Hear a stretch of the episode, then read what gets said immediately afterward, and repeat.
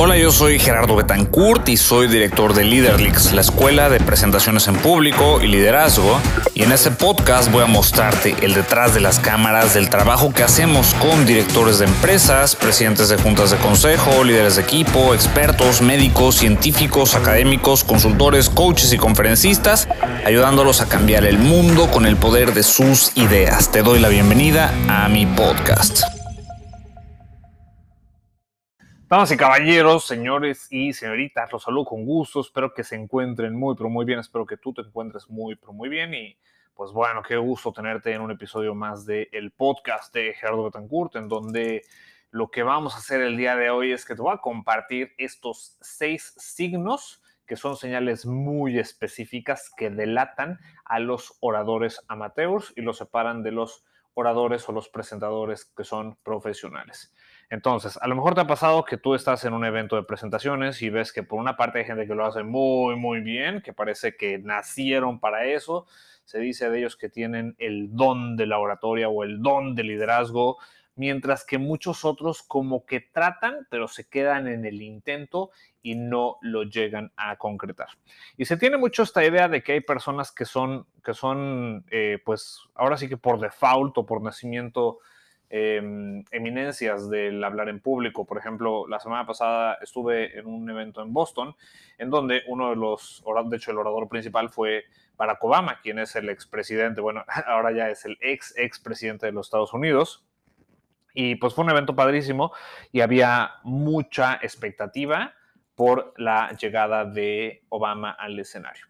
Y entonces, pues bueno, eh, obviamente con mi interés me puse a investigar un poquito más. Yo ya he leído un par de libros al respecto del discurso de Obama, eh, conozco las metodologías de sus redactores de discurso y sus asesores de imagen y todo esto, pero, pero, me, me, metí a ver un poco más acerca de lo que estaba haciendo recientemente y me encontré por ahí en internet una frase que se me hizo muy interesante, que es que Obama es el, el, el ¿cómo era? El Chief in Speaking en los Estados Unidos, o sea, lo que esto quiere decir en español es que es el director de presentaciones en públicos en Estados Unidos. Esto es desde luego una alegoría, una broma que alguien escribió por ahí, pero, pero pensándolo como que sí, me doy cuenta de que, de que Obama tiene esa, esa, ese, ese prestigio y ese posicionamiento como que es un gran orador, lo cual también en gran parte lo convirtió en un gran líder para quienes, para quienes eh, pues ahora sí que eh, en los Estados Unidos, para sus votantes y para las personas en los Estados Unidos. Entonces, em, se tiene esa idea de que o se nace y si no estás en el extremo en el que está Obama, a lo mejor es difícil para ti llevarlo a cabo. Lo que pocas personas saben es que oradores de la talla de Obama y cualquier otro que te venga a la mente en ese momento no nacieron siendo extraordinarios oradores. A lo mejor nacieron con cierta predisposición o con interés por el liderazgo, interés por hablar con los demás, interés como, como, como una cierta vocación o un llamado, eso sí, pero no, pero no que hayas nacido con las habilidades ya desarrolladas. Eso, pues bueno, definitivamente no es, es un mito, no funciona así. Em, hablar en público es algo que se entrena, es como cualquier otra habilidad, así como la habilidad de levantamiento de pesas o el lanzamiento de, la jabalina o la bala, estoy pensando en los Juegos Olímpicos, pero también el patinaje artístico, también cocinar, también escribir, también em, emprender un negocio, también eh, programar, todas estas son habilidades que se pueden desarrollar. Y si hay una sola persona que lo pueda hacer muy bien, eso significa que el 100% de nosotros podemos acercarnos a ese nivel de maestría. Y a lo mejor no todos son Obama, así como no, no, todos los pianistas pueden ser Mozart, ¿verdad? No todos los músicos pueden ser Tchaikovsky, no, no toda la gente tiene, tiene los medios y tiene la disciplina para convertirse en líder absoluto en su mundo o en su categoría, pero lo que sí es verdad es que el 100% de nosotros podemos mejorarnos y hacernos más profesionales.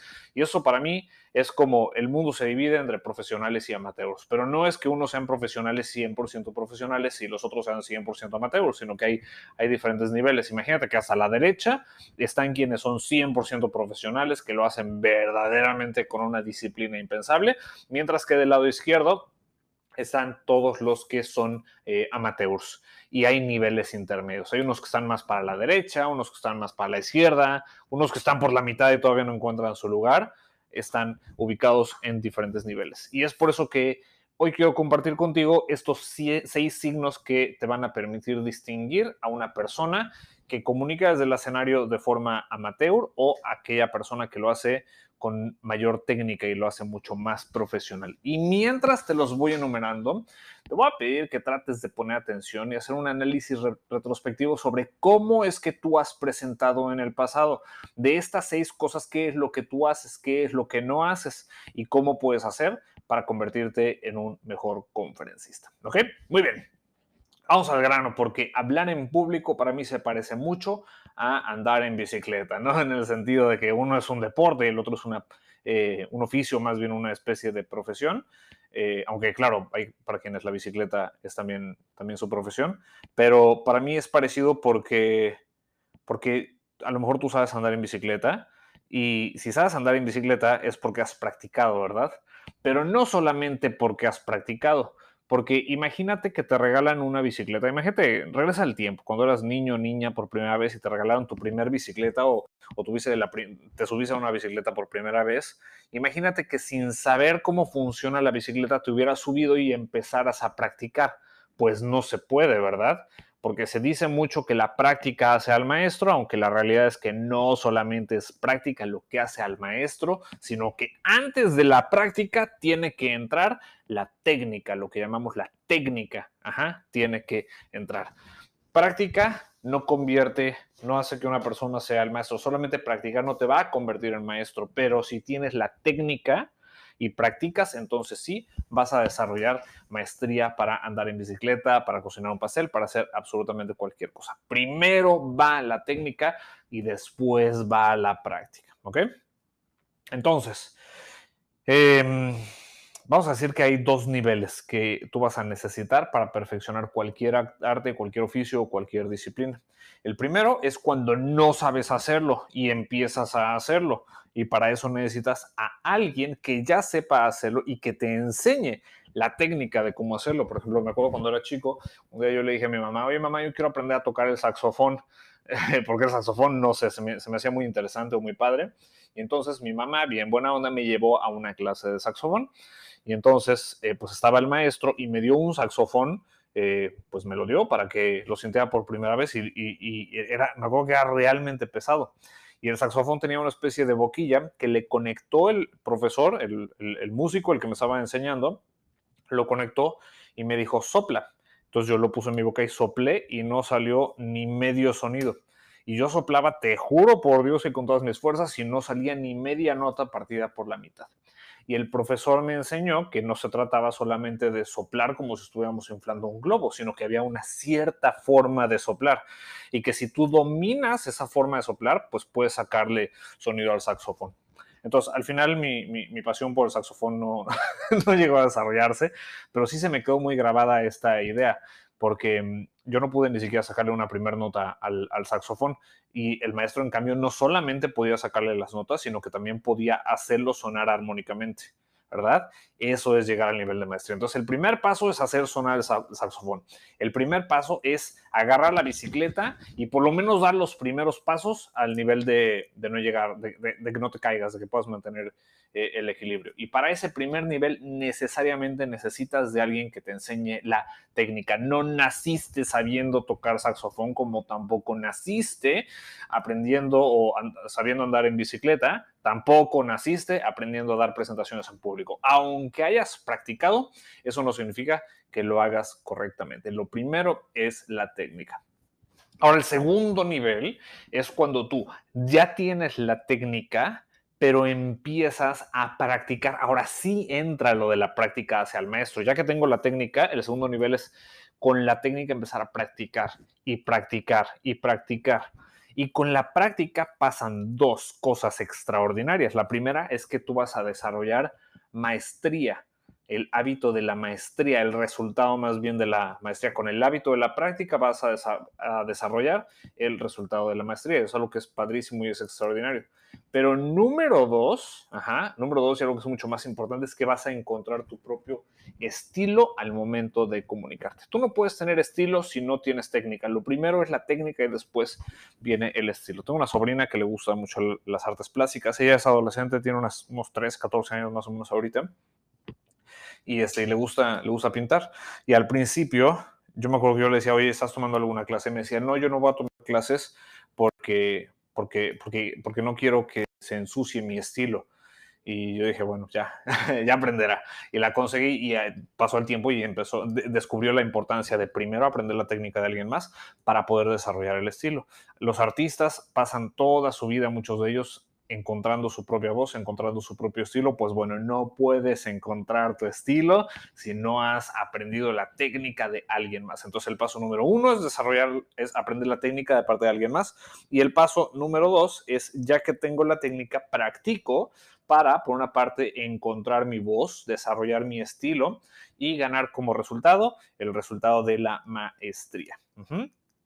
Entonces, en este proceso, el mundo se divide entre amateurs y profesionales. Ah, volviendo al tema de la bicicleta, por ejemplo, tú cuando vas, cuando vayas por la calle y veas a una persona en bicicleta, va a haber algunos signos de que de que esa persona no es profesional, sino que es amateur. Por ejemplo, algo de lo que yo veo con mucha frecuencia es que van andando por, en, bicicleta por la calle y tienen los brazos y los tienen muy estirados, lo cual es malísimo, porque si tienes los brazos estirados cuando estás andando en bici, de repente llega un bache o llega un tope o llega lo que tú quieras y entonces todo el, el golpe de la bicicleta llega a tus codos y entonces tus articulaciones empiezan a dañar cuando tú aprendes la técnica de andar en bicicleta, aprendes que para andar en bicicleta tienes que ir agarrando el manubrio, pero con los brazos ligeramente flexionados, ¿verdad? Lo mismo pasa con las rodillas, no vas con las rodillas totalmente estiradas cuando estás de pie, sino que las llevas ligeramente dobladas. Ajá. O por ejemplo, tú vas a ver una persona en bicicleta que está sentado todo el tiempo sabes que es una persona que es amateur, que no es profesional. O, por ejemplo, que llega a la banqueta, imagínate que va vas andando en bici, llegas a la banqueta, te tienes que bajar de la bici para subir, pues bueno, eso normalmente es de una persona que es amateur, no profesional, o no usar las velocidades. Este tipo de cosas son las que representan la, la técnica, pues bueno, pasa exactamente lo mismo con presentaciones en público. Y es por eso que el día de hoy te voy a compartir estos seis signos que van a delatar a los oradores amateurs y los van a distinguir de los profesionales. Y si tú estás incurriendo en alguno de estos seis signos, pues bueno, más eh, yo te voy a recomendar que trates de corregirlo a la brevedad. Entonces, número uno, el primer signo es la forma en cómo esta persona organiza sus ideas. El amateur lo que hace al momento de dar una presentación es que confía en su propio cerebro y confía en su propia memoria. Y hay personas que los llevan al extremo y dicen, yo voy a improvisar en el escenario, no voy a preparar nada porque yo voy a llegar y según cómo me sienta, voy a improvisar. Ajá. Luego dicen, a mí me gusta llegarme y sentarme en el escenario y platicar con los chavos, hacerlo más casual. ¿ok? Y tú puedes ver esto en tanto gente famosa como no famosa. Por ejemplo, eh, hace un par de años estuve en un evento donde estuvo Gary Vaynerchuk, a lo mejor lo conoces, es este super gurú de las redes sociales y del marketing digital y todo esto y llegó con una presentación que no estaba planeada, estaba improvisando. Es un gran empresario, inversionista de Uber, un millón de cosas, pero no es un presentador profesional. Eso no significa que no saque provecho de sus ideas o que no me interese su visión o lo que piense, pero no, no, él presenta profesionalmente. Todo, todo lo demás lo hace seguramente profesionalmente, pero presentar no es algo que él hace profesionalmente. En cambio, hay otro tipo de personas que tú ves y desde el escenario sabes que su presentación está preparada porque es una persona que está en control, porque es una persona que primero sabe que va a decir esto, después lo siguiente, después lo siguiente y lo va desarrollando. Y esto no significa necesariamente que lo tengas que memorizar todo, pero sí tienes que prepararte, ¿ok? Un presentador amateur confía en su propia memoria, confía en su propia imaginación, confía en su propia inteligencia, confía en que va a llegar al escenario y lo va a hacer bien. Un presentador o un orador que sea mucho más profesional, en cambio, tiene y cuenta con un sistema de información de organización. La materia prima del conferencista es son las ideas. Si tú tienes muchas ideas, vas a poder dar buenas presentaciones. Si tienes pocas ideas, tus presentaciones van a ser pues muy limitadas. ¿Y de dónde vienen esas ideas? Pues muy a menudo vienen de los libros o de otros, otras conversaciones que puedas llegar a tener con otras personas. Pero ¿qué pasa? Cuando lees un libro, y ese asunto de la lectura es apasionante, después te voy a grabar otro episodio específicamente para, para hablar de esto, pero lo que ocurre es que cuando tú lees un libro, si te das cuenta, con el paso del tiempo, eh, al año, a los dos o a los tres años, te vas acordando cada vez menos de lo que decía ese libro, ¿verdad? ¿Cierto o falso lo que he dicho? Eso es porque no tienes un sistema para organizar la información. Un conferencista profesional lo primero que tiene que hacer es que tiene que desarrollar un sistema para organizar su información. No confiamos en nuestra memoria porque nuestra memoria es limitada. Oye, aunque tengas muy buena memoria, es limitada. Lo que tú tienes que tener es que tienes que tener un sistema de organización de información. Ese tema es apasionante. Te voy a grabar otro episodio en otro momento para llegar a mucho más profundidad de ese tema. Luego, número dos. Un signo que distingue a un orador amateur de un profesional es la forma en cómo se relaciona con el público, pero antes de presentar. ¿Qué quiere decir eso? Un orador amateur cree que su mensaje es importante para todos y que su mensaje va a ser el mismo siempre. Mientras que un profesional sabe tener la humildad de que al final una presentación no es acerca de tu mensaje, sino que una presentación es acerca del auditorio.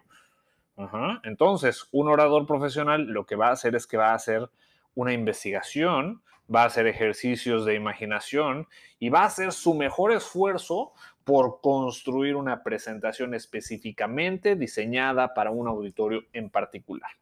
Sobre todo, si tú cobras por, dar conferencias, eso es algo que tienes que hacer sí o si No puedes llegar, puedes hacer lo que quieras, ¿eh? pero yo no te recomiendo que llegues y simplemente des tu presentación de cómo te salga. No, te recomiendo que te empieces a relacionarte con tu auditorio, inclusive antes de llegar a la conferencia, me refiero a relacionarte en tu mente, empezar a pensar y empezando, empezar a preguntarte cómo estas personas van a recibir esa información, qué hago, en dónde están, a dónde van, qué les importa, qué no les importa, por qué estoy aquí, cómo yo les puedo ayudar.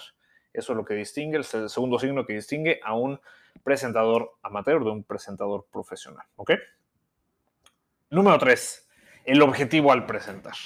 Porque esto puede ser que haya quien lo diga y haya quien no lo diga, pero un presentador amateur normalmente se va a presentar con el objetivo de agradarle a los demás, de caerle bien a los demás, de crear una experiencia grata, interesante y amena para el auditorio, ajá, porque, porque sienten que, que, que, el foco de atención es para ellos. Entonces dicen, si yo les caigo bien, ellos se lo van a pasar bien y voy a cumplir con mi objetivo. Cuando el presentador, cuando es verdaderamente profesional, sabe que está en el escenario por un motivo muy importante. Solamente hay un objetivo que vamos a considerar como un objetivo legítimo al momento de dar una presentación, que es el de inspirar a las personas para que puedan actuar, inspirar acción. Ese es el objetivo de dar una presentación.